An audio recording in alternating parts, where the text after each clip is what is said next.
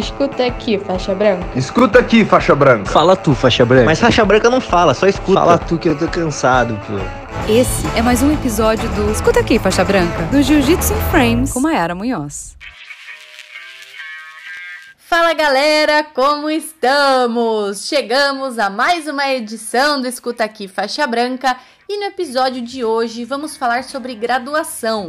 Eu mereço a minha graduação. Eu acho que todo mundo, em algum momento da, da trajetória aí do jiu-jitsu, vai se questionar sobre isso. Às vezes as pessoas se questionam logo após a graduação, elas se questionam durante, né? Tipo, ai, passou três meses e parece que ela não evoluiu. Ai, meu Deus do céu, será que eu mereço mesmo?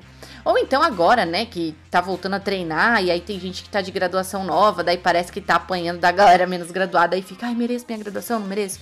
Eu tive a ideia de gravar esse episódio porque eu recebi uma mensagem de uma seguidora falando sobre isso, é a Andressa Nog. E aí ela falou que ela passa por isso, que ela sente que ela não merece a graduação e tudo mais. Seguinte, eu acho que o primeiro, a primeira coisa que eu tenho para falar sobre isso é que assim, se você recebeu essa graduação, cara, a pessoa que te graduou, seu professor, sua professora, sabe o que tá fazendo, entendeu?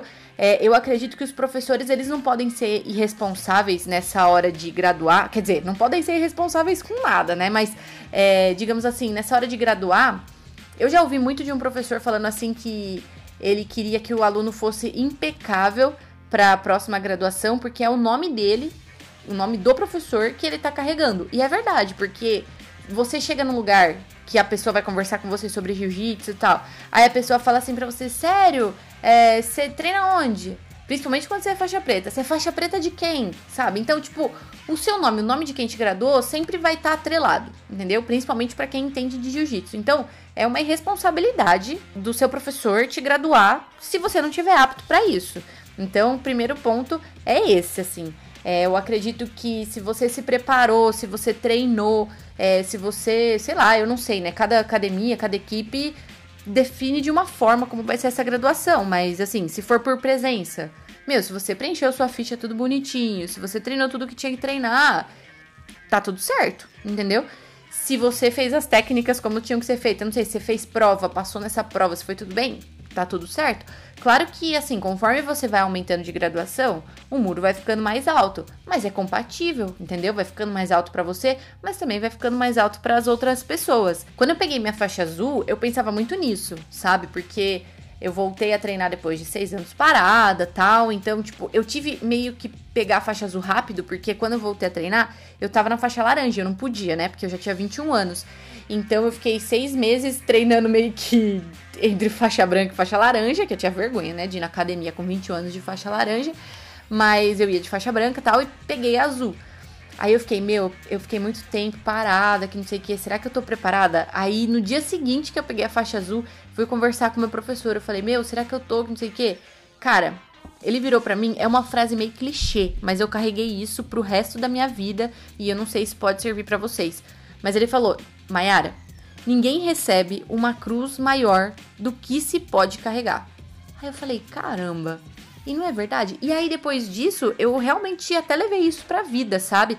É, e isso é uma coisa que eu até falo que é um dos meus maiores aprendizados no jiu-jitsu. Saber que eu sou capaz de fazer qualquer coisa, desde que eu treine para fazer aquilo.